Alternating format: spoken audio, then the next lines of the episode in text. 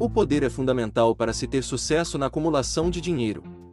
Qualquer plano será inerte e inútil se não houver poder suficiente para transformá-lo em ação. Este conteúdo descreverá o método pelo qual uma pessoa é capaz de obter e exercer o poder. O poder pode ser definido como conhecimento organizado e dirigido inteligência.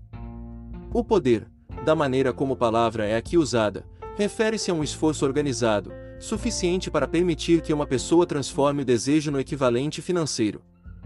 Esse esforço organizado é obtido a partir de uma coordenação de esforços de duas ou mais pessoas, que trabalham juntas para um determinado fim, num espírito de harmonia. O poder é necessário para manter o dinheiro depois dele ter sido acumulado. Vamos esclarecer como o poder pode ser adquirido. Se poder é um conhecimento organizado, examinemos primeiro as fontes desse conhecimento, a inteligência infinita. Essa fonte de conhecimento pode ser contratada por meio do procedimento descrito anteriormente em outro conteúdo, com a ajuda da imaginação criativa. D. Experiência acumulada. A experiência acumulada dos seres humanos, ou pelo menos a parte que foi organizada e registrada, pode ser encontrada em qualquer biblioteca pública de bom nível. Parte importante dessa experiência acumulada é ensinada em escolas e universidades públicas, onde foi classificada e organizada. C. Pesquisa e experiência. No campo da ciência, assim como em praticamente todos os outros ramos do conhecimento, as pessoas estão reunindo, classificando e organizando fatos novos diariamente. Essa é a fonte para a qual temos que nos virar, quando o conhecimento ainda não está disponível como experiência acumulada.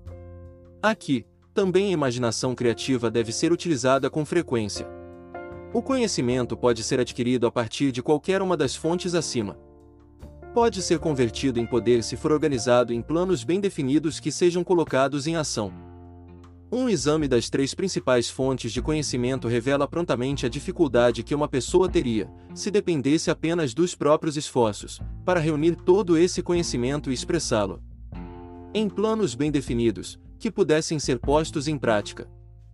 Se os planos dela forem ambiciosos, ela geralmente terá que convencer outras pessoas a cooperar, antes de injetar como necessário elemento do poder. A mente mestra pode ser definida da seguinte maneira: uma coordenação de esforço e conhecimento, num espírito de harmonia, entre duas ou mais pessoas, para se alcançar um objetivo definido.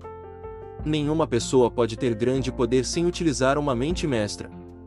Se você puser em prática essas práticas, essas instruções com perseverança e inteligência, e escolher bem o seu grupo de mente mestra, já terá meio caminho andado em direção ao seu objetivo.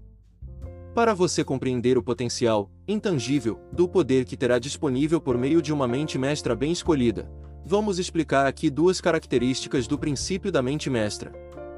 Uma, de natureza econômica, e a outra, espiritual. A característica econômica é óbvia. Uma vantagem econômica pode ser obtida a partir de qualquer pessoa que se seque dos conselhos, da orientação e da cooperação pessoal de um grupo de pessoas dispostas a ajudá-lo de todo o coração. Num espírito de perfeita harmonia. Essa forma de aliança cooperativa é a base de quase todas as grandes fortunas existentes. O fato de você compreender essa grande verdade pode ser determinante para a sua situação financeira. A fase espiritual do princípio da mente mestra é bem mais abstrata e difícil de se compreender, porque diz respeito a forças espirituais que a raça humana, em geral, não conhece direito. Mas você pode ter uma boa ideia do que estou falando a partir da seguinte frase: Duas mentes nunca se juntam sem criarem uma terceira força, invisível e intangível, com as características de uma terceira mente. Tenha sempre em mente o fato de que só existem dois elementos conhecidos no universo, matéria e energia. É fato notório que a matéria pode ser dividida em unidades, moléculas, átomos e elétrons. Há unidades de matéria que podem ser isoladas, separadas e analisadas. O mesmo acontece com as unidades de energia. A mente humana é uma forma de energia, sendo que parte dela é de natureza espiritual. Quando as mentes de duas pessoas são coordenadas num espírito de harmonia, as unidades espirituais de energia de cada uma delas criam uma afinidade, que constitui a parte espiritual da mente mestra. O princípio da mente mestra, ou melhor característica econômica, foi mostrado para mim pela primeira vez por Andrew Carnegie há mais de 25 anos. A descoberta desse princípio foi responsável por eu ter escolhido essa linha de trabalho para minha vida. A mente mestra do Sr. Carnegie se compunha de um grupo formado por cerca de 50 homens, dos quais ele se cercava, com o objetivo definido de fabricar e comercializar aço. E ele atribui toda a sua fortuna ao poder que acumulou através dessa mente mestra. Verifique o currículo de qualquer pessoa que tenha acumulado uma grande fortuna, e muitas que acumularam uma fortuna menor, e verá que elas se utilizaram, consciente ou inconscientemente, do princípio da mente mestra. Não se pode acumular grande poder a não ser por este princípio. A energia é o material de trabalho da natureza, com o qual ela constrói todas as coisas materiais do universo, inclusive o ser humano, e toda forma de vida animal ou vegetal. Por um processo que só a própria natureza compreende inteiramente, ela transforma a energia em matéria. Esse material de construção da natureza está disponível para as pessoas com a energia presente nos pensamentos.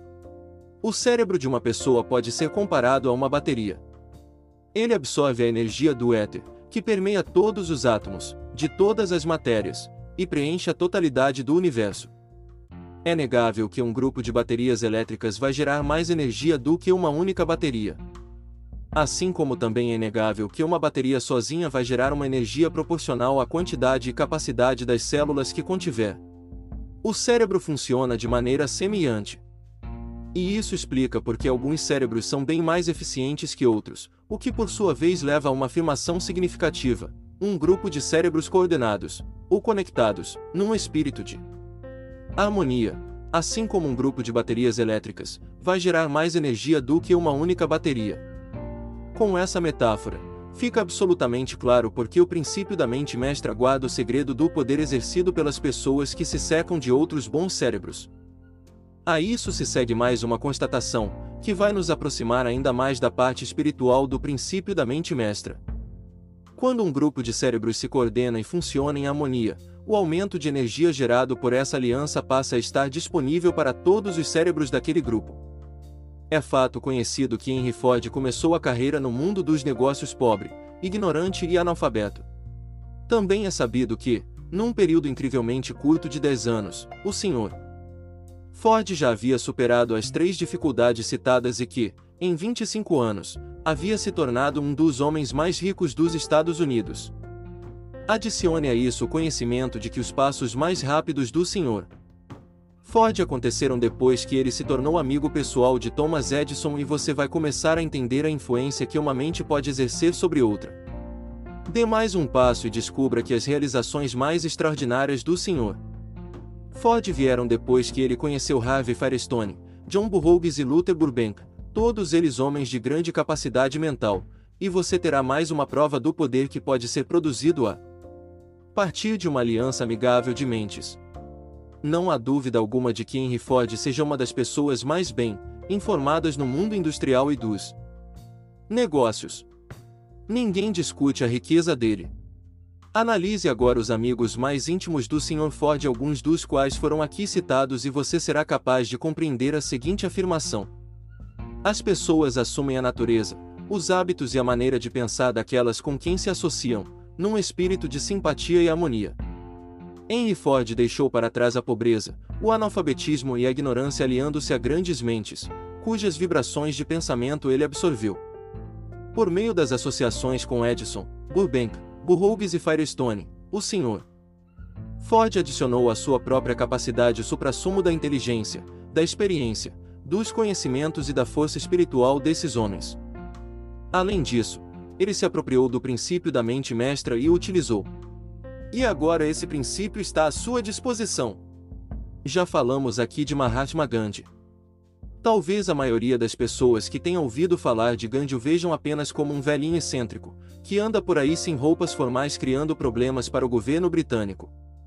Na verdade, Gandhi não tem nada de excêntrico, é um dos seres humanos mais poderosos do mundo, estimando-se pelo número de seguidores que acreditam na liderança dele. Além do mais, ele talvez seja o ser humano mais poderoso que já existiu. O poder dele pode ser passivo.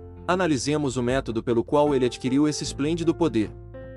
Podemos explicar em poucas palavras. Ele obteve o poder induzindo 200 milhões de pessoas a coordenar corpo e mente, num espírito de harmonia, na busca de um objetivo definido. Resumindo, Gandhi operou um milagre, porque é realmente um milagre quando 200 milhões de pessoas podem ser induzidas e não forçadas a cooperar num espírito de harmonia por um período indeterminado de tempo.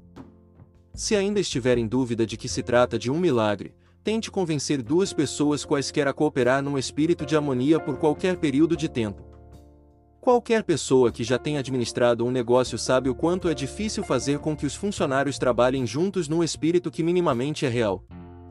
A lista das principais fontes de onde se pode extrair o poder começa, como já vimos, pela inteligência infinita.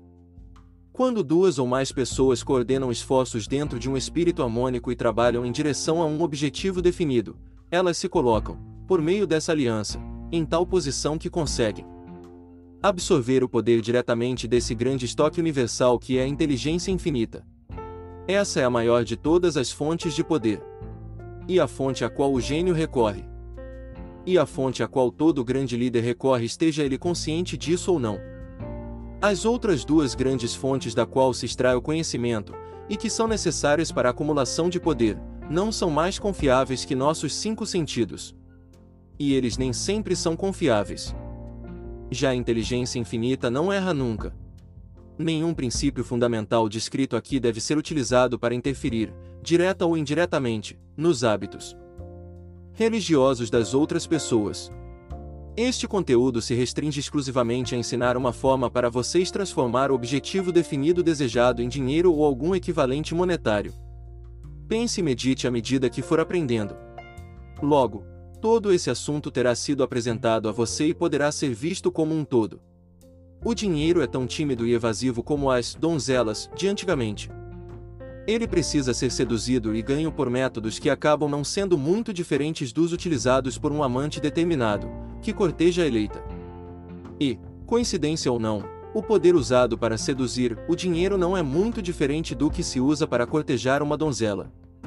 Esse poder, quando bem utilizado na busca pelo dinheiro, precisa ser misturado com a fé.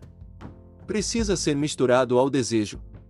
Precisa ser misturado com a perseverança e precisa ser posto em prática por meio de um plano. Tem que virar uma ação. Quando o dinheiro chega numa enxurrada, ele flui para quem o acumula com a mesma facilidade com que a água corre. Montanha abaixo. Existe um grande fluxo invisível de poder, que pode ser comparado a um rio, exceto pelo fato de que um lado corre numa direção, dragando todos os que entram daquele lado na direção da riqueza, e o outro corre na direção oposta, carregando todos os infelizes que nele entram que não conseguem se livrar dele, numa espiral negativa de pobreza e miséria. Toda pessoa que acumulou uma grande fortuna conhece muito bem esse fluxo de vida. Ele se baseia no que a pessoa pensa. As emoções positivas do pensamento formam aquele lado do rio que leva à fortuna. As emoções negativas formam o lado que leva à pobreza. Isso é de importância capital para quem estiver escutando este conteúdo com o objetivo de acumular fortuna. Se estiver daquele lado do rio que leva à pobreza, o conteúdo aqui pode servir como um remo, com o qual você pode se esforçar para chegar à outra margem. Mas só vai servir se você efetivamente utilizá-lo na prática. Só ouvir e fazer algumas anotações não vai lhe levar a lugar algum.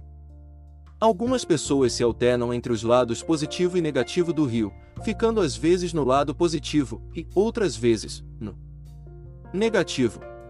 O crash de 1929 carregou milhões de pessoas do lado positivo para o negativo. Esses milhões de pessoas hoje estão lutando, algumas delas desesperadas e mortas de medo, para voltar outra vez o lado positivo. A pobreza e a riqueza muitas vezes trocam de lugar. O Crash ensinou essa verdade ao mundo, apesar de saber que o mundo não vai guardá-la na memória por muito tempo. A pobreza pode muitas vezes isso acontece tomar o lugar da riqueza. Quando a riqueza toma o lugar da pobreza, isso geralmente acontece devido a planos bem concebidos e executados. Já a pobreza não tem que planejar nada.